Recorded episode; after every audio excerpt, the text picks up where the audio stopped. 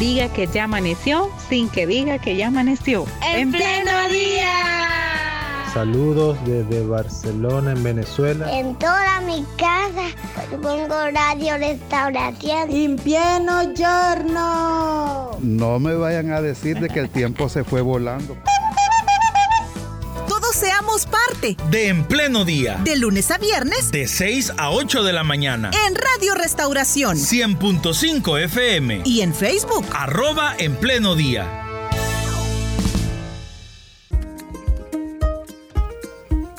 En el Día Mundial de la Libertad de Prensa saludamos al doctor Oscar Picardo, quien es docente universitario e investigador. Buenos días.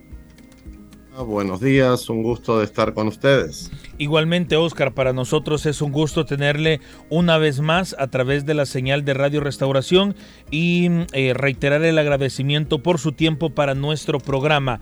Hoy es el Día Mundial de la Libertad de Prensa y el tema de las redes sociales es algo que no podemos dejar de mencionar en el marco de esta fecha porque eh, las redes digitales están en auge y ahora mucha de la información que se transmite, que se comparte, es a través de las redes sociales. Pero antes de entrar en este análisis, Oscar, yo quisiera preguntarle qué es lo primero que a usted se le viene a la mente, qué es lo primero que a usted se le viene al análisis cuando hablamos de este término, libertad de prensa. Y para hacerlo más específico, libertad de prensa en El Salvador. Bueno, la libertad de prensa es un, es, un, se puede categorizar como un valor democrático, ¿verdad? Esa capacidad y esa necesidad de movilizar contenidos, datos, conocimientos para estar mejor informados y para tomar mejores decisiones. Creo que eso es una una función es esencial y muy importante para las democracias, para el diálogo, eh, pero al, acompañar el, la, definición en, en, un contexto concreto como es El Salvador, eh, vemos que se desfigura un poco el tema de la libertad de prensa, ¿verdad? Vemos muchas quejas de comunicadores, gente que ha tenido que salir, que está preocupado, algunas distorsiones eh, que mezclan periodismo con youtuber, influencer, creadores de contenido, es decir, hay una atmósfera enrarecida, ¿verdad? En este, en este momento. Y en esto de la libertad de prensa entran los creadores de contenido, los youtubers. Yo, creo que sí, yo creo que sí, eh, pero en su justo lugar, ¿verdad? Yo creo que cada cosa eh, tiene su lugar. Los creadores de contenido, los influencers, los youtubers, eh, cumplen una función importante, pero hay que llamar a las cosas por su nombre, ¿verdad?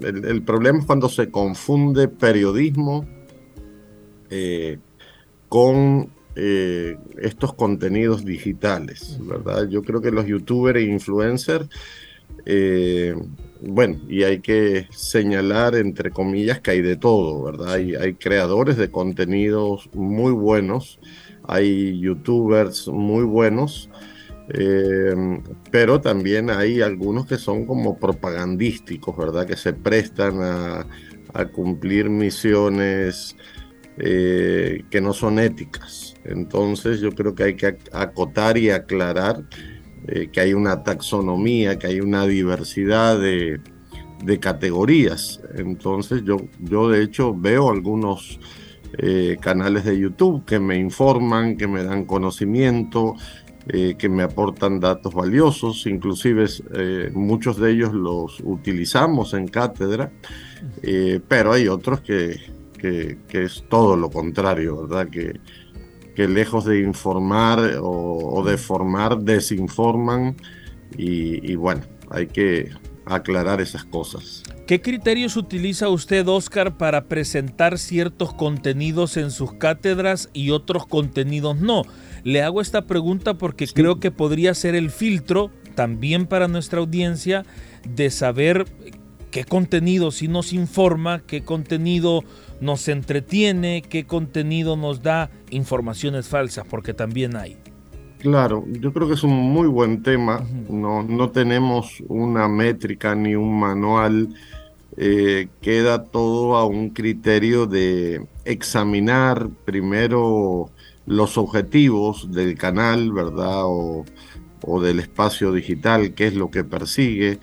Eh, también considerar el perfil de ese creador de contenido, eh, cuál es su formación, a qué se dedica, eh, ver un poco su hoja de vida, luego revisar el tipo de contenido, qué fuentes utiliza, eso es muy importante, ¿verdad? ¿Qué fuentes utiliza y si las cita adecuadamente? Hay muchos creadores de contenido que utilizan fuentes buenas, artículos científicos, medios institucionales y citan esa fuente. Eh, sin embargo, hay otros que pegan y cortan por ahí, no dicen de dónde o manipulan. Em, es, una práctica muy común, ¿verdad? Entonces creo que hay que hacer ese examen, ver fuentes, ver... Eh, ver todo el contenido, eh, examinar muy bien cómo se maneja ese, ese medio, ese canal, este, para eh, identificar si hay cuestiones plagiadas, identificar si hay una mala intención. Eh, y es fácil de detectar realmente, ¿verdad? Cuando uno, nosotros nos dedicamos en parte de nuestro trabajo es dar seguimiento a, a muchos canales de YouTube y ahí uno los puede catalogar inmediatamente eh, a qué se dedican y cuál es su fin, ¿verdad? cuál es su objetivo. Hay un artículo que publicó un profesor de la escuela Mónica Herrera. Los creyentes de YouTube pierden la fe en el periodismo. Dentro de este artículo, William Carballo mencionaba que los medios informativos deben plantearse la forma de presentar la información, precisamente por la forma de ser la naturaleza del contenido a través de, de las plataformas donde se encuentran los youtubers y todo esto. ¿Realmente usted cree que los medios informativos deben de plantearse la forma en que están presentando la información? Con William, yo creo que estamos en una época de transición, ¿verdad? Se habla de la cuarta revolución industrial, se habla del proceso de transformación digital y lo vemos en muchos aspectos, lo vemos en cuestiones, por ejemplo, cuando uno examina lo que ha sucedido con la industria hotelera y Airbnb o con los taxis y Uber, eh, con Netflix y el cine, es decir, hay muchas, hay muchas empresas eh, y muchos fenómenos que van evolucionando. Y creo que en el mundo de los medios también tiene que haber una evolución, ¿verdad? Hacia ciertas plataformas y, hay que diseñar, hay que crear, eh, utilizar estas tecnologías para vehiculizar mejor la información. Eh, paradójicamente, mucha gente puede escuchar cosas en YouTube, pero al final termina aterrizando para darle eh, credibilidad a una noticia, eh, lo termina buscando en un medio institucional formal de noticiero o en los periódicos formales que, que hay en nuestro medio. Entonces creo que en el fondo todos sabemos que eso sucede así. Una cosa es que salga algo en un canal de YouTube X o Y o Z, pero le damos importancia cuando se publica en un medio formal, ¿verdad? Sea la prensa gráfica, sea el País de España, eh, Le Monde de, Francia, eh, el Universal de México, es decir, esos medios son los que al final terminan rubricando eh, esas noticias. muchos de estos canales y medios han ido moviéndose hacia el mundo digital, quizás muy lento, y, em, y bueno, han ganado mucho espacio estos medios alternativos, ¿verdad? Influencers, creadores de contenido, youtubers. Eh, eso también tiene que ver con la cultura y educación de la gente, ¿verdad? Y hay gente que lo que busca es diversión, no informarse, o, lo bayunco le resulta más atractivo, más jocoso, entonces también hay que considerar el público y qué tipo de público es el que se enfrenta a, a esos medios.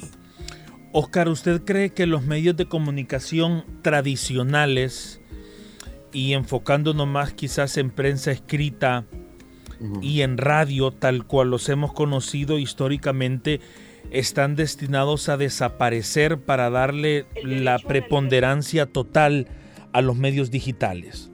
No, no creo que desaparezcan. Van a transformarse, ¿verdad? sufrirán una transformación, eh, se irán digitalizando.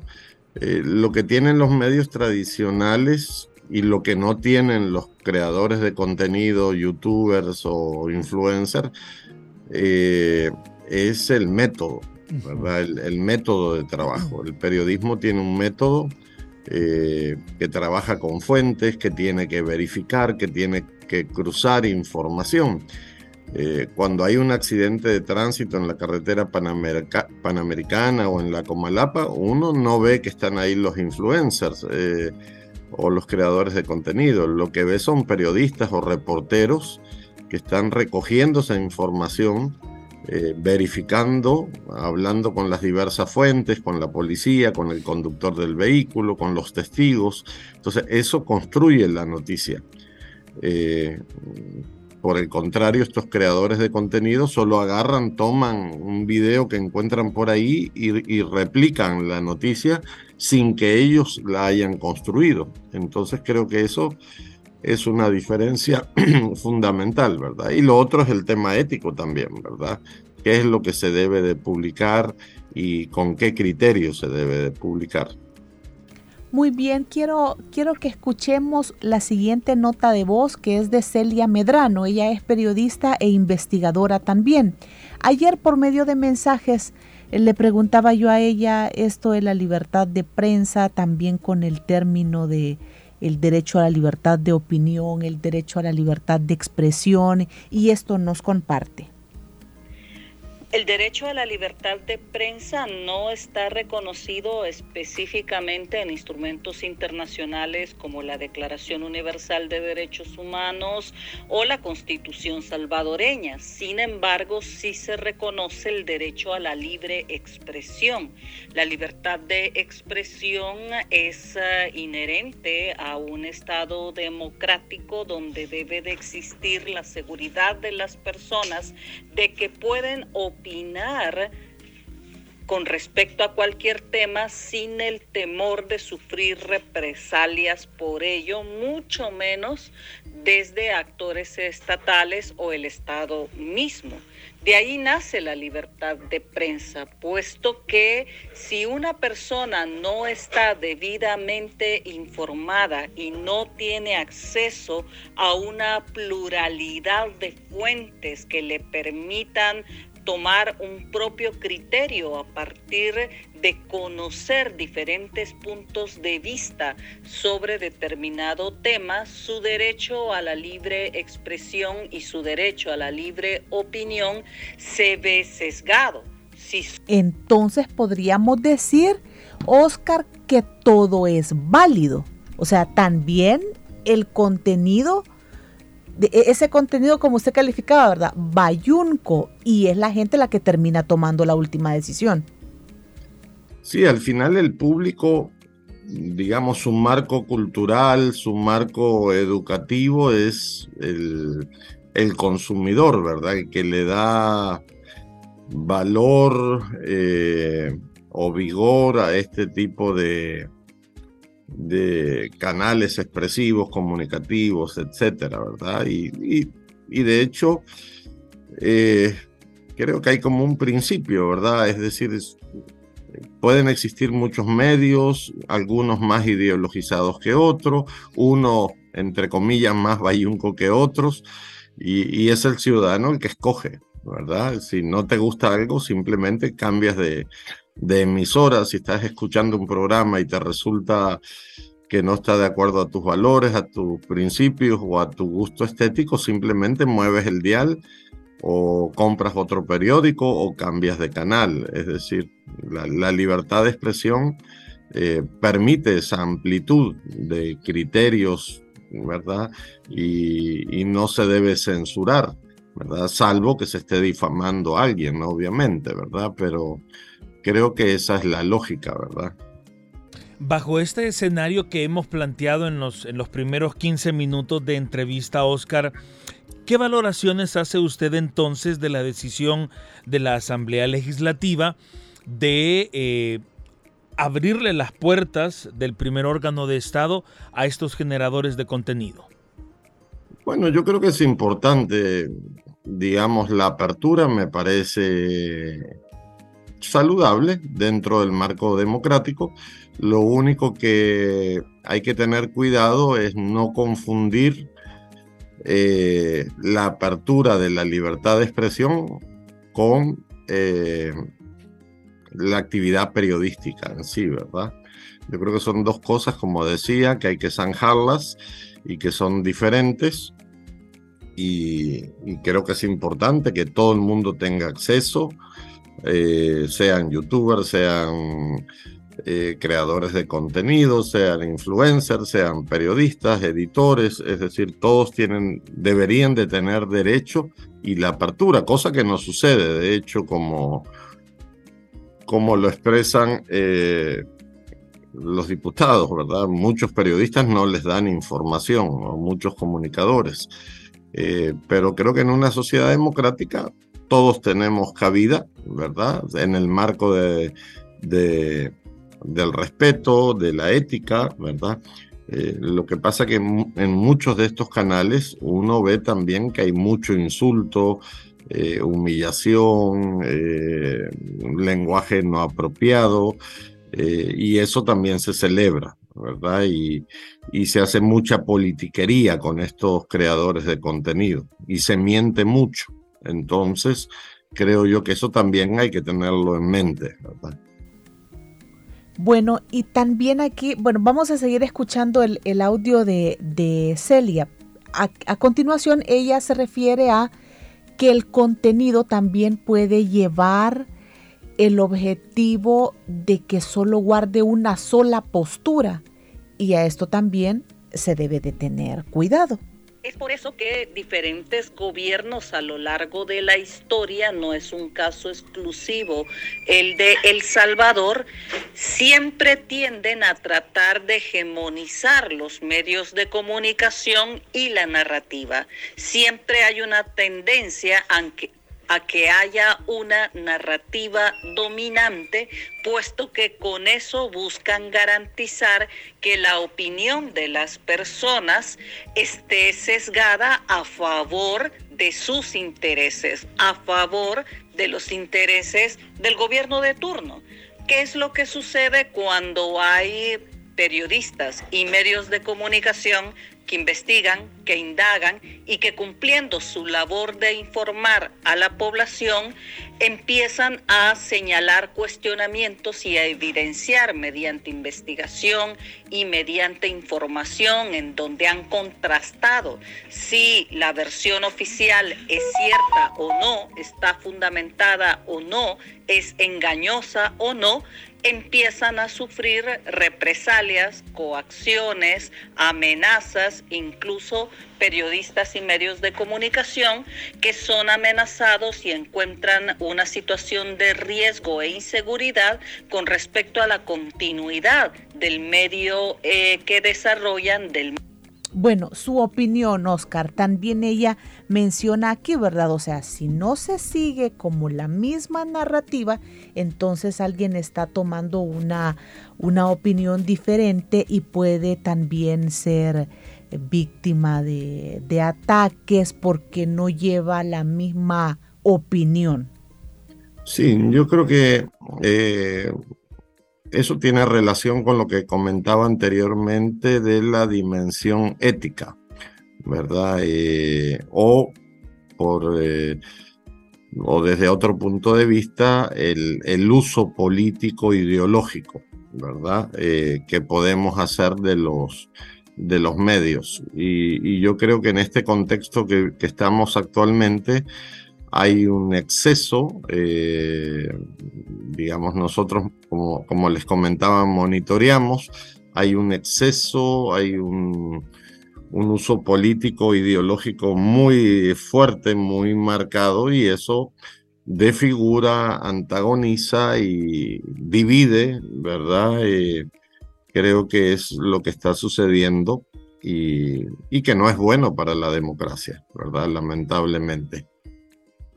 Oscar, si la función social del periodismo es informar, es comunicar, es tener incidencia para la decisión oportuna y la decisión sabia de, toma de decisiones en sí misma, ¿cuál debería ser entonces la función social de los youtubers y creadores de contenido? Yo creo que, digamos, ellos da la impresión por el desarrollo, por la evolución, que están más en el plano del entretenimiento, ¿verdad? Entonces creo que hay una cosa es entretenimiento, otra cosa es comunicación formal y periodismo, y, yo creo que ahí es donde se genera esa confusión, ¿verdad? Hay, hay, una tendencia generalizada y global a transformar todo en espectáculo, ¿verdad? Que todo sea una especie de circo porque eso vende, porque eso mueve likes, reproducciones, descargas. Entonces creo que hay gente que actúa y, vive de eso, ¿verdad? Necesita eso, ¿verdad? Uno ve determinados políticos y funcionarios haciendo, utilizando, qué sé yo, TikTok para promoverse, ¿verdad? Eh, entonces, eh, yo creo que eso más es del mundo del espectáculo y del entretenimiento. Y tenemos que distinguir las cosas que son serias e importantes, eh, que educan, que le dan valor a nuestra cultura, y las cosas que son más superficiales, ¿verdad? Entonces, si no tenemos eso claro, eh, creo que se corren ese tipo de riesgos. Oscar, ¿cuál es la relación de la libertad de prensa con el financiamiento que se necesita para compartir la información? Bueno, eso es un tema importante y de vieja data, ¿verdad? En el pasado, también hay que decir, eh, se utilizaba, ¿verdad? Los medios de comunicación, el periodismo, eh, como parte de un aparato, de una estructura eh, tanto a nivel político como empresarial, ¿verdad? Los medios tenían una pauta, si se portaban bien, eh, los premiaban con más pauta y si se portaban mal, si se ponían críticos, les, los castigaban, ¿verdad? También en el pasado se hacía eh, un uso más que político, a veces digamos, hasta criminal, ¿verdad? De acabarse la reputación de alguien eh, atacándolo a través de los medios. Entonces creo yo que son temas que también hay que ponerlos sobre la mesa eh, y, discutirlos, ¿verdad? Y, ver de dónde venimos y para dónde vamos. Perfecto. Otro de los detalles, Oscar, que, que salta a la luz con, con esto de, de, periodismo y youtubers es el tema de la formación académica. Cuando uno va a las redes sociales y va el tema que, que si tiene maestría, que si solo tiene bachillerato, que si se formó en el camino, que si sí es estudiado, digamos, pero no trabaja en un medio de comunicación, sino que trabaja de otra cosa, versus alguien que no tiene los estudios, pero tiene más alcance o más implicaciones que alguien que sí lo tiene. ¿Cómo podemos medir o valorar el tema de los estudios académicos para ejercer la profesión del periodismo? Bueno, el periodismo eh, como tal es una profesión que implica eh, cumplir con ciertos requisitos académicos, así como para yo, digamos, establecer una clínica necesito ser médico, para ser médico necesito cumplir el, programa académico, ¿verdad? Igual el abogado para montar un bufete o el ingeniero para montar una, una oficina de, construcción, ¿verdad? Eh, creo que eso es un, principio que le da profesionalismo, le da rigor, le da seriedad. Eh, y creo que es algo que hay que poner sobre la mesa también, que hay que valorarlo, eh, que es muy importante por, digamos, los riesgos, ¿verdad? Yo, yo no puedo montar una clínica porque me da la gana, porque a diferencia del, del, mundo de la comunicación, que yo ahora puedo crear un canal de YouTube y empezar a generar contenidos, etcétera. Entonces, eh, de mi parte sería irresponsable si lo hiciera, ¿verdad? Eh, así como sería irresponsable abrir un bufete, una clínica o una oficina de construcción si no tengo las capacidades, las competencias y las certificaciones eh, que garantizan esas capacidades y competencias. Sin, sin ser elitista, digamos, la formación universitaria es la que profesionaliza al individuo, es la que certifica que ha cumplido unos requisitos y que es capaz de hacer algo. Y dentro del periodismo, pues sí hay un conjunto de contenidos eh, profesionalizantes que indican cómo se hace periodismo, cuál es la metodología, cuáles son los rasgos éticos que son necesarios, cuáles son las técnicas. Entonces creo que hay una gran diferencia entre un periodista formado que ha invertido cinco o seis años de su vida eh, en ejercer, en, formarse, en, graduarse. Eh, hay una gran diferencia frente a una persona que solamente eh, toma un canal de redes sociales y empieza a, a crear contenidos, ¿verdad? Que pueden estar bien o mal, que pueden estar mejor o peor, eh, que pueden haber diferencias en los enfoques, eh, este, pero sí creo que eso lo tenemos que tener claro, ¿verdad? Un profesional es una persona que se trazó una meta, que empezó algo y lo terminó y que cumplió requisitos, ¿verdad? Entonces, eso tiene que tener un valor social, un valor político para la sociedad eh, las personas que se han esforzado, las personas que han cumplido esos requisitos, esos parámetros, esas evaluaciones que lo posicionan de un título que es una investidura académica y jurídica, ¿verdad? Un título académico eh, implica un estatus, ¿verdad? Entonces creo que es algo que la ciudadanía eh, lo tiene que tener claro, ¿verdad? que hay una gran diferencia. Muy bien, pero esto también está, no, significa que porque él es periodista debe de utilizar las palabras más rebuscadas, tratar de subirse a una grada de la gente como para marcar esa diferencia, ¿verdad? Porque también uno puede caer en esos errores, ¿verdad? De, de creer que sabe todo, que sabe la esencia de la información y nos separamos de las personas, que es lo que nos sucede con, con los youtubers consideraríamos. Sí, correcto. Yo creo que, digamos, tener un título tampoco le da a uno licencia de superioridad, ¿verdad?